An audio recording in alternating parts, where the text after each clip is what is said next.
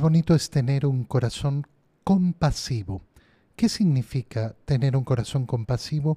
Un corazón capaz de mirar al otro, de mirar las necesidades que tiene el otro, no de quedarnos simplemente metidos en mis problemas, en mis complicaciones, sino esa capacidad de ir hacia afuera, de mirar al otro.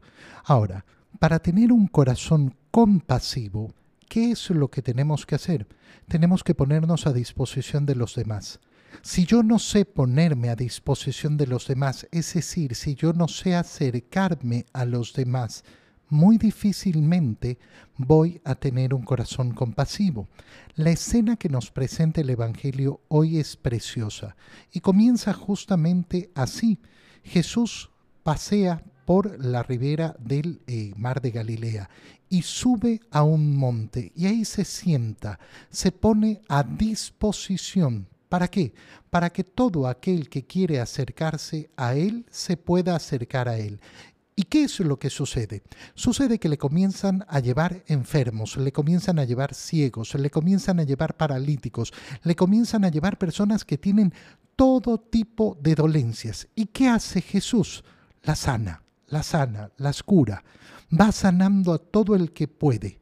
Pero su compasión no se limita a eso. Después de realizar tantos milagros, después de curar a tantos enfermos, se acerca a sus discípulos y les dice, tengo pena por esta gente. Tengo pena por, e, eh, por, esta gente porque me dan lástima, porque llevan tres días conmigo y no tienen nada que comer. No quiero despedirlos en ayunas. ¿Por qué? Porque se pueden desmayar en el camino. Qué precioso es entonces ver cómo Jesús efectivamente ha iniciado poniéndose a disposición.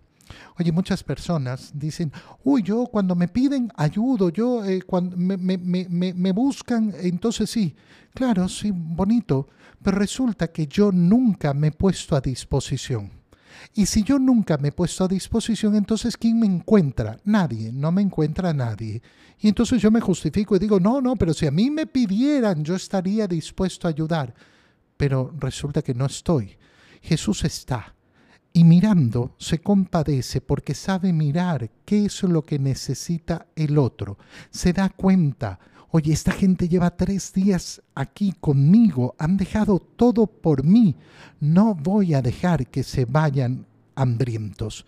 Y entonces los discípulos se enfrentan a la realidad, pero Señor, es que no tenemos para darle de comer a tanta gente y estamos en el despoblado. Y entonces se produce la segunda multiplicación de los panes y de los peces. ¿Dónde inicia todo?